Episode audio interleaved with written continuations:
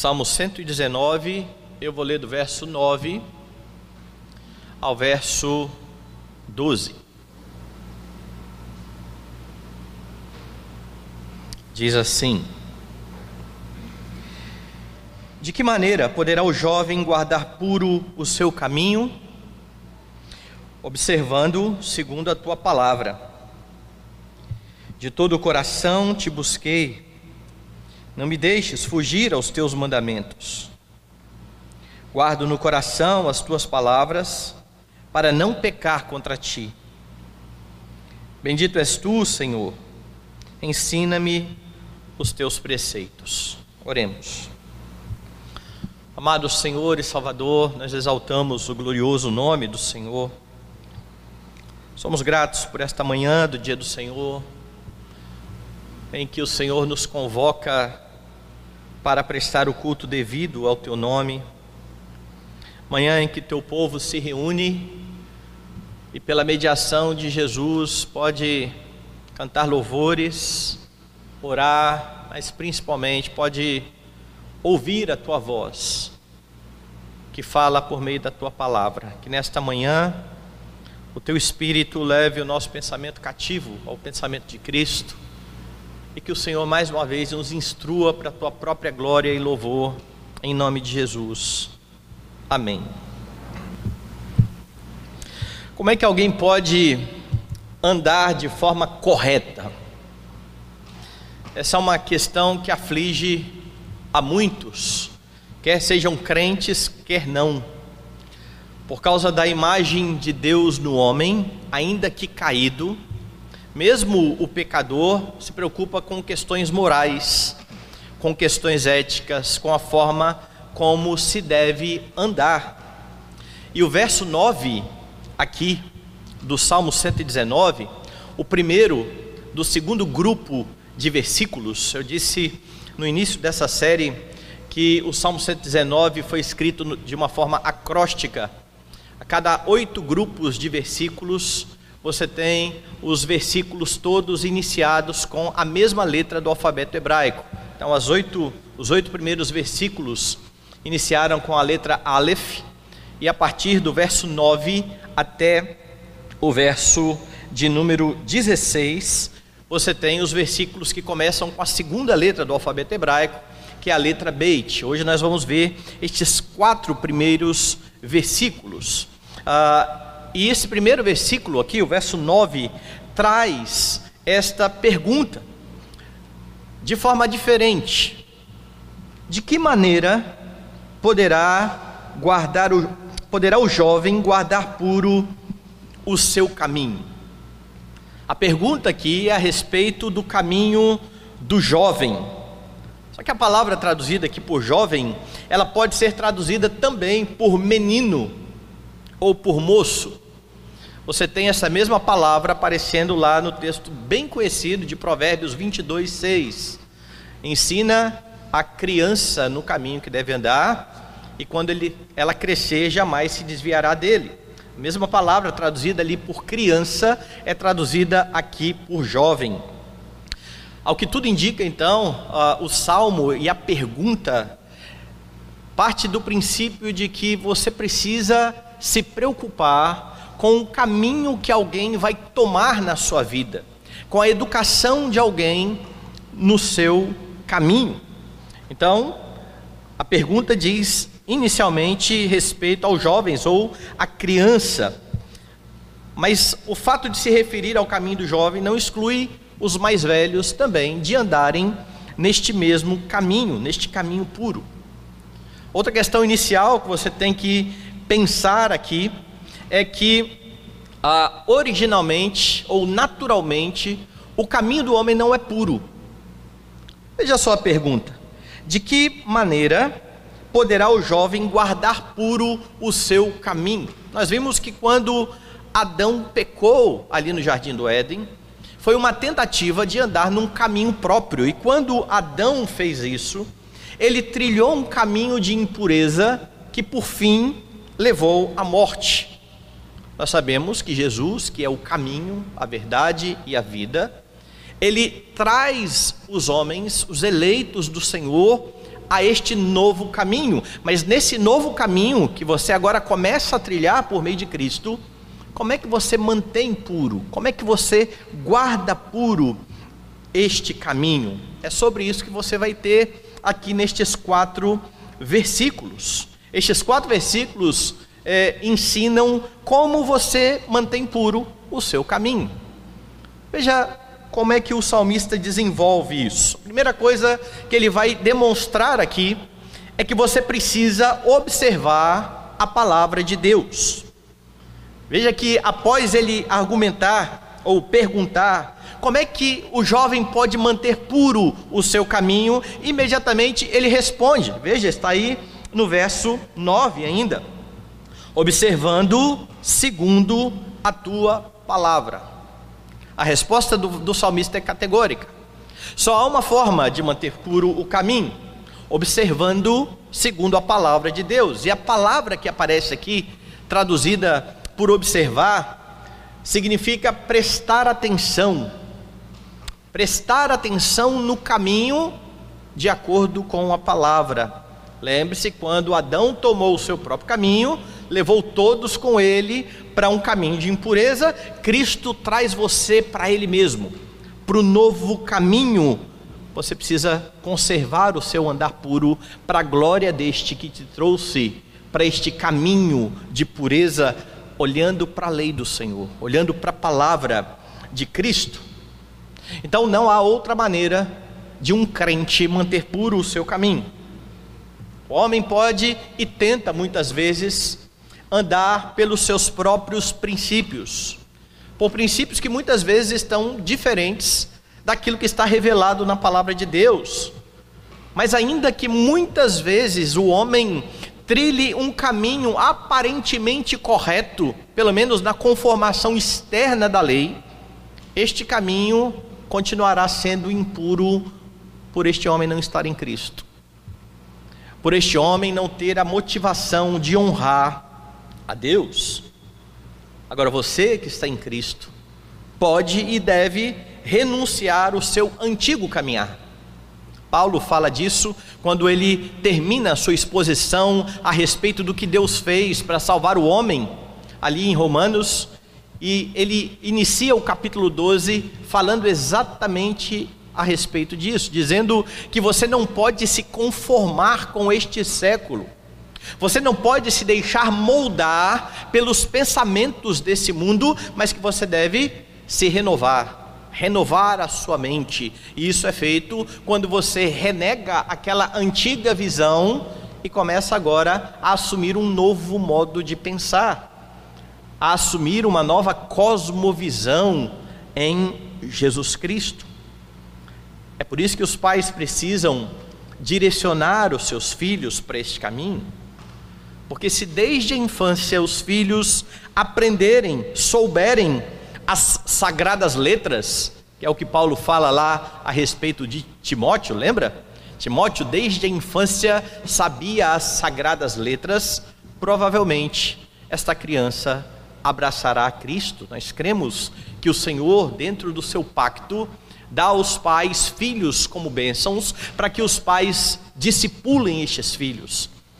A palavra precisa estar no coração dos pais para que eles inculquem no coração dos filhos, para que os filhos aprendam a temer o Senhor e, confiados então nessa promessa, pais precisam apontar o caminho para os filhos, mostrar o caminho onde eles devem andar. Uma das ilustrações bonitas que eu acho que há no Salmo, é, para falar a respeito dos filhos, é que os filhos são como flechas na mão do guerreiro. E é isso que você faz com a flecha: você afia, você prepara, você direciona, você larga. Você larga. Mas você não larga antes de dar a direção. Você estabelece, você aponta o caminho. É isso que você faz com os filhos. Quando você os treina de acordo com a Escritura. Se você quer que os seus filhos mantenham puros os seus caminhos, você precisa encher o coração deles da Escritura. A cosmovisão deles deve ser moldada de acordo com aquilo que a Escritura diz. E se a palavra mantém puro o caminho dos jovens, ela faz o mesmo com aqueles que já estão há algum tempo na caminhada. É por isso que você não pode se desviar nem para a direita nem para a esquerda. Você, aquele que aponta o caminho para o filho andar, caminho este que você sabe por causa da Escritura, é o modelo para o qual os filhos irão olhar primeiramente. De que maneira poderá manter o jovem puro seu caminho, observando segundo a sua palavra? Mas veja a parte B do versículo 10. A parte B do versículo 10 traz exatamente esse desejo expresso pelo salmista. Ele diz assim: Não me deixes fugir aos teus mandamentos. Este é um desejo expresso aqui pelo salmista. E mais uma vez, a palavra que está na sua Bíblia traduzida por fugir significa literalmente desviar-se ou perder-se. O salmista está dizendo: Não me deixe errar o caminho, não me deixe me perder no meio da trilha. O salmista já havia declarado que os mandamentos foram dados pelo Senhor para serem cumpridos à risca. Não foi isso que ele disse nos versículos anteriores? Tu ordenastes os teus mandamentos para que os cumpramos à risca. Se ele quer então manter puro o caminho e manter e cumpri-los à risca, é imprescindível que ele não se desvie, que ele não se perca, e esse é o desejo expresso diante do Senhor. Significa que a palavra de Deus, então, é o seu mapa, é a sua bússola, ou se você quiser ser um pouco mais moderna, é o seu GPS. Talvez alguns já tenham aqui passado pela experiência de estar dirigindo em algum lugar desconhecido e ficar sem o sinal do GPS, não ter baixado o mapa offline e ter ficado perdido é uma situação terrível, principalmente se você estiver perto de algum lugar muito perigoso. Eu me lembro que quando ainda não tinha o GPS no celular online, a gente vinha de São Paulo para Guarapari nas férias e a gente imprimia o mapa. Google Maps era todo impresso, aí veio aquele monte de folha de São Paulo para cá e um dia a gente parou no shopping, saiu né, da, da trilha, parou no shopping ali na, na estrada para almoçar. Quando a gente saiu do shopping, a gente errou o caminho e foi cada vez mais para dentro do bairro, no Rio de Janeiro, um bairro perigosíssimo. Eu comecei a ficar angustiado com aquele negócio: o que, que vai acontecer? Porque perder o caminho é terrível. Quando o salmista então está dizendo ou expressando aqui, não me deixes fugir os teus mandamentos, ele sabe muito bem que não é bom ficar sem o norte. E é por isso que ele então expressa esse desejo, pede isso ao Senhor. E esse desejo de não se desviar, desviar vem acompanhado de uma afirmação que está aí no versículo 11. Veja só: guardo no coração as tuas palavras. Ele expressou um desejo, não me deixes fugir, dos seus mandamentos, não me deixe errar, e agora ele está dizendo: Eu guardo no coração as tuas palavras. E a, a ideia aqui é que a palavra precisa ficar bem guardada ou bem escondida, entesourada no coração. Ela deve estar ali no coração, que no Antigo Testamento se refere ao ser interior, ao seu homem interior coração é o centro de controle do homem. O que controla o coração, controla a vida do homem. É por isso que Jesus vai dizer no Novo Testamento: onde está o teu tesouro, aí estará também o teu coração. O salmista sabe que precisa encher o seu coração da palavra de Deus, e se você quiser manter puro o seu caminho, você precisa ser guiado e controlado pela Escritura. Lembre-se que Jesus, ao resistir à tentação no deserto, resistiu por ter a palavra no coração. A cada tentação do diabo, Jesus citava a Escritura. Não só de pão viverá o homem, mas de toda palavra que procede da boca de Deus. Jesus tinha a palavra entesourada no seu coração e venceu as tentações. Se a palavra não estiver no seu coração, outros conceitos estarão. É impossível que o seu coração esteja neutro. Não, tudo bem, eu não sei muito a Bíblia, eu não leio muito, então eu não guardo muito da Bíblia, mas o meu coração, ah, ele não tem coisas ruins. Esqueça. Se a palavra não está no seu coração, outra coisa ocupará o lugar, outros conceitos, outra cosmovisão, porque você vem aprendendo formalmente ou não, desde que você nasceu, algum tipo de caminho que você vai andar. É por isso que quando você passa pelo processo de conversão, significa mudar o rumo e mudar o caminho, novos conceitos, nova mentalidade. Encha o coração da palavra de Deus. E isso está em conexão com mais um desejo que está expresso aí no verso 12, parte B. Ensina-me os teus preceitos. Veja o salmista, eu guardo no coração a tua palavra, então me ensine os teus preceitos. Isso significa que você não conseguirá guardar aquilo que não for ensinado a você.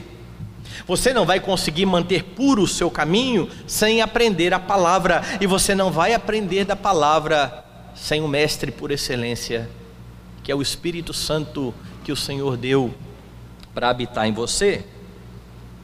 O texto que nós lemos aqui na liturgia mostra que Paulo afirmou aos Efésios que Jesus santifica a sua igreja por meio da lavagem de água pela palavra.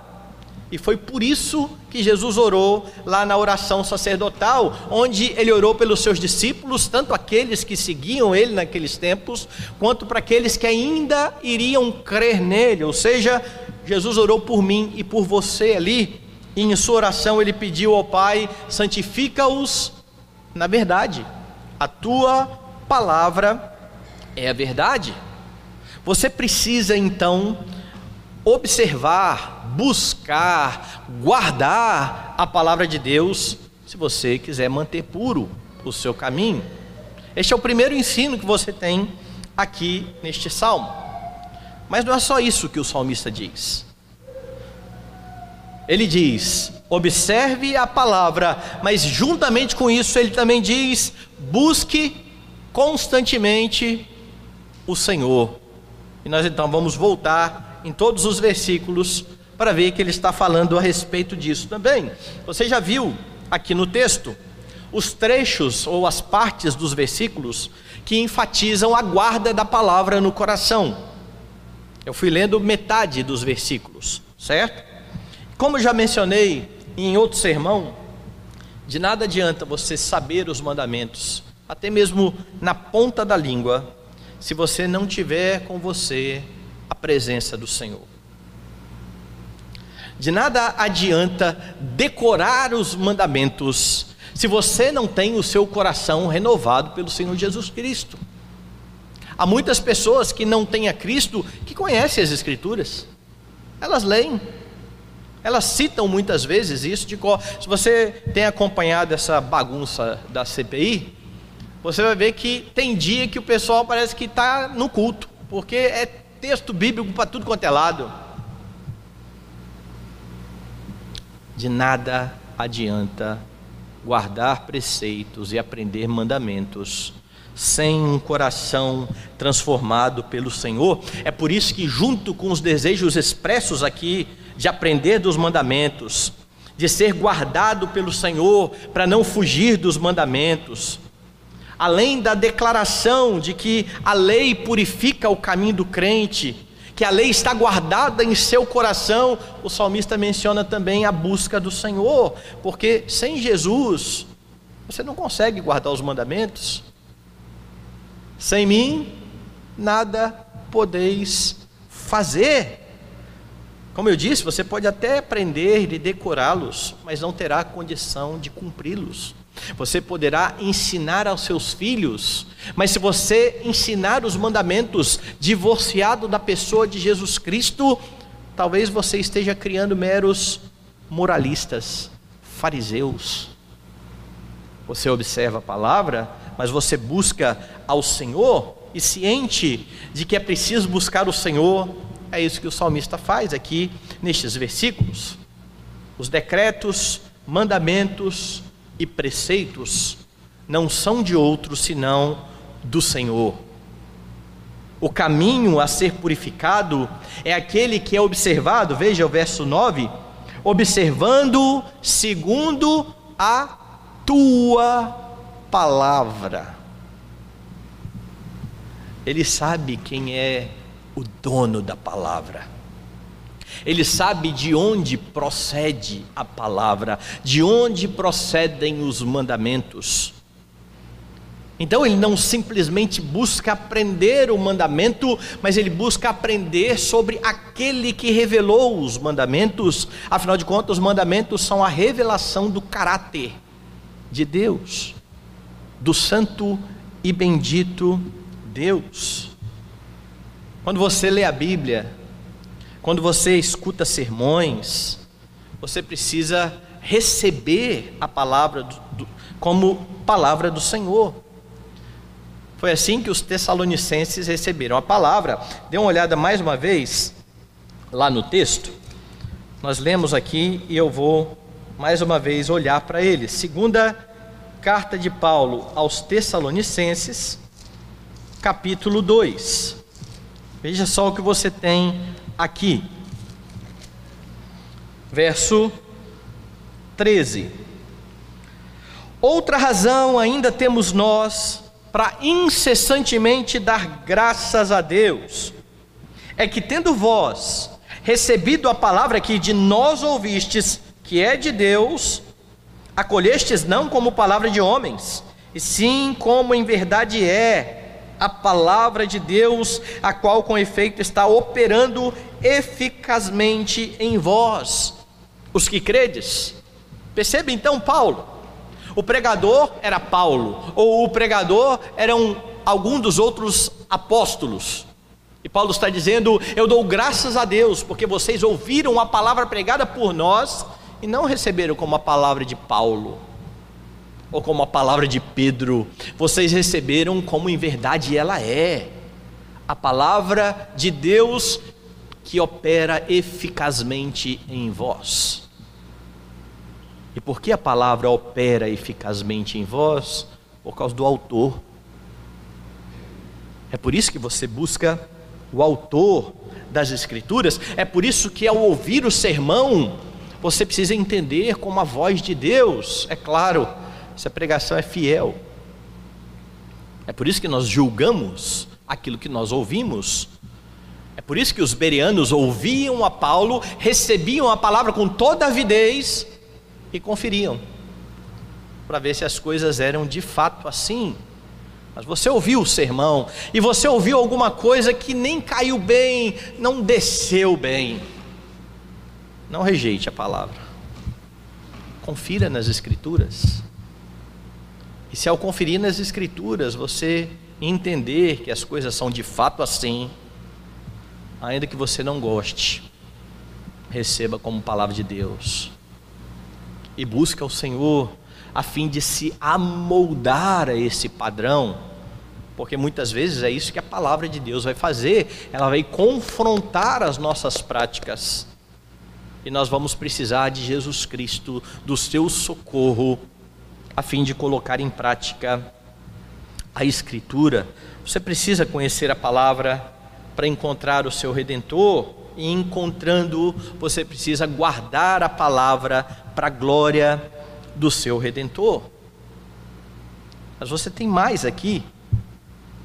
É o Senhor a quem ele recorre a fim de não se desviar. Ele já havia dito lá no versículo 2, volte lá no Salmo 119 ele já havia dito lá no versículo 2 o seguinte: Bem-aventurados os que guardam as suas prescrições e o buscam de todo o coração. Veja então o que ele diz agora no verso de, é, de número 10: De todo o coração te busquei. Ele declara que é feliz aquele que busca de todo o coração, e agora ele se coloca entre aqueles que estão buscando ao Senhor de todo o coração. Eu busquei ao Senhor, e você sabe, você tem aprendido que essa busca só é possível porque um dia o próprio Deus se fez homem a fim de cumprir os mandamentos, a fim de cumprir toda a lei em seu lugar, a fim de buscar o Pai de todo o coração e ao resgatar a vida de pecadores, ao ter pecadores unidos a Ele mesmo, dar a estes pecadores livre acesso ao trono da graça do Senhor. Jesus já fez isso perfeitamente, ele já buscou perfeitamente de coração ao Pai, e se você está unido a Cristo, se você já creu no seu redentor, se você já confessou os seus pecados, você tem condições também de renegar ao pecado e de continuar buscando a Ele de todo o coração. Mas se você não está em Cristo, isso se torna uma missão impossível. Não há condições. O homem sozinho nunca conseguirá chegar a Deus. Então, se você quiser manter puro o seu caminho, saiba, é impossível caminhar sozinho. É impossível caminhar na sua própria trilha. Ao mesmo tempo em que o salmista afirma que buscou a Deus de todo o coração, ele também orou para que o Senhor não o deixasse fugir dos seus mandamentos. Veja lá no verso 10 ainda: De todo o coração te busquei, não me deixes fugir, não me deixes desviar, me perder dos teus mandamentos. A sua capacidade de cumprir os mandamentos vem somente do Senhor. Não se engane, como diz Tiago. Toda boa dádiva, todo dom perfeito são lado alto descendo do Pai das luzes, em quem não há variação e nem sombra de mudança. Isso quer dizer que quando você busca o Senhor, e que quando isso ah, é evidenciado pelos frutos que são produzidos na sua vida, você não se vangloria disso. Você não se vangloria de andar em retidão. Você não se vangloria por fazer aquilo que é correto. Lembra de Jesus ensinando aos discípulos a respeito de perdão? Olha, se seu irmão pecar contra ti, perdoe, e vier arrependido, perdoe. E se sete vezes no mesmo dia ele vier arrependido, perdoe. E os discípulos acharam aquilo muito pesado. Mas teve uma ocasião que Jesus falou a mesma coisa, e Pedro então se adiantou e disse: Senhor, quantas vezes eu vou perdoar o meu irmão? Até sete vezes? Como se fosse grandes coisas, né? De outra feita, eles ainda perguntaram: Senhor, não é possível isso, aumenta-nos a fé. E nessa ocasião, Jesus conta a parábola, dizendo que se um homem tem um servo, esse, esse servo está no campo, ele trabalhou o dia inteiro, ele chegou em casa cansado, o Senhor não vai dizer, pode ir lá descansar, antes de dizer, põe a minha mesa. Depois que ele puser a mesa, então ele pode ir descansar. A parábola contava isso e Jesus então diz aos seus discípulos: Não é assim com vocês também? Depois então que vocês fizerem tudo o que foi ordenado, no caso, perdoar sete vezes no mesmo dia, digam: somos servos inúteis. Fizemos apenas o que deveríamos fazer. O que Jesus quer mostrar ali é que aqueles que guardam os mandamentos não devem esperar recompensa por isso. Eles fizeram o que tinham que fazer e fizeram sem mérito. Fizeram porque o Senhor os capacitou. É por isso que você ora a respeito disso, dizendo: perdoe a mim como eu perdoo a quem me deve. Na oração do Senhor é isso que você expressa. Perdoe as minhas dívidas, assim como eu perdoo os meus devedores. Então nunca se glorie de fazer o que é correto.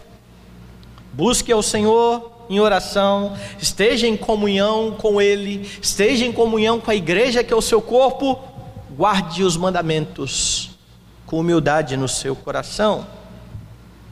O salmista vai mostrar ainda que esta busca constante do Senhor envolve também a determinação de não pecar contra o Senhor. É bem verdade que aqueles que guardam os mandamentos não têm do que se envergonhar. O salmista tinha dito isso. Quando eu guardar os, meus, os teus mandamentos, eu não terei do que me envergonhar. Mas quando você guarda os mandamentos, não é essa a motivação para guardar os mandamentos. Não pode ser essa. A motivação precisa ser não pecar contra o Senhor. Dê uma olhada aí no verso 11: Guardo no coração as tuas palavras para não pecar contra ti. Esse é o desejo do salmista. Essa é a motivação em guardar a palavra no coração. E veja, quando ele faz isso, quando ele guarda a palavra no coração, a fim de honrar o seu redentor, o seu benfeitor, ele ainda recebe como dádiva o benefício disso. Ele não tem do que se envergonhar em suas atitudes. Mas o não se envergonhar, como eu disse, é um efeito colateral, não é o principal. O principal é honrar a Deus. E quanto mais consciente a respeito do lugar de onde você foi retirado, o salmista vai dizer do, de um tremendal de lama, do lamaçal do pecado, mais grato você será, mais você se esforçará para não pecar contra o seu benfeitor.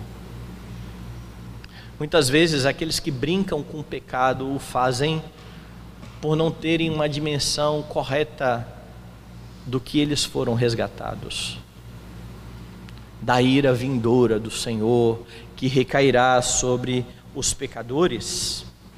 Mas quando você decide viver de uma forma que glorifica Jesus em tudo que faz, você honra o seu benfeitor e goza dos benefícios disso. Mantenha em seu coração, as bênçãos não são o alvo, mas o resultado de um coração que está resoluto em não pecar contra Deus. A busca em todo tempo implica também dizer que é Deus quem ensina você a sua palavra. Veja o finalzinho, a parte B do verso 12. Ensina-me os teus preceitos mas a parte A, bendito és tu, Senhor. Ele tinha orado, ensina-me os teus preceitos. O Deus a quem ele ora está sendo bendito por ele. Bendito és tu, Senhor. Deus tem sido gracioso em instruir o seu coração. Ele deu a você, pela graça, a sua palavra. Ele enviou o seu filho para libertá-lo do pecado. Ele deu a você o espírito que ilumina o seu pensamento, que conduz você à verdade.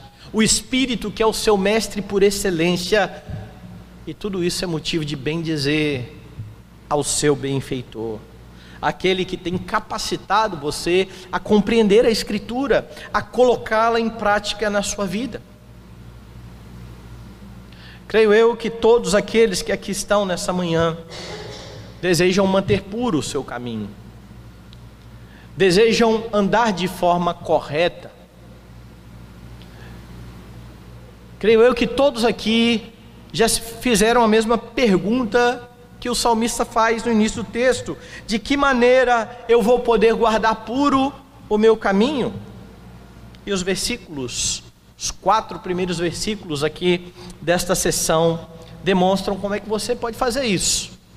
Primeiro, observe a palavra de Deus, estude-a, tenha o seu momento devocional, não canse de meditar nas Escrituras, mas não é só isso. Busque constantemente o Senhor. Nunca tente divorciar essas duas coisas. Porque quem olha para a lei sem buscar o Senhor vira legalista. Quem busca o Senhor sem olhar para a sua lei cai no espiritualismo vazio, vão.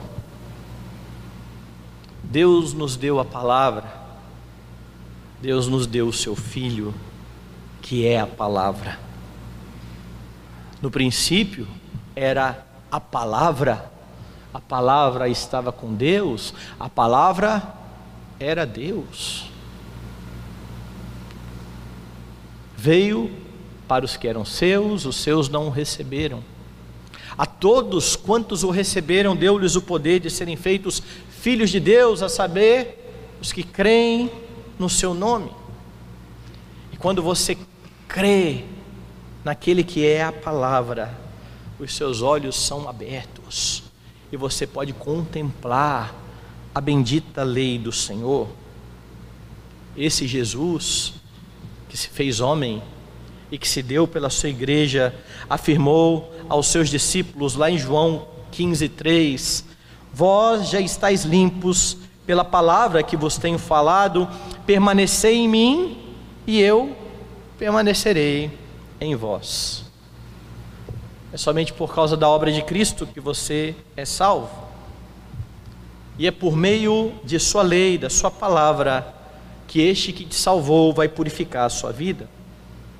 Busque ao Redentor, observe a Sua palavra e certamente desta maneira você guardará puro o seu caminho, pois você será continuamente habilitado pelo Senhor a viver e caminhar em santidade para a glória dele.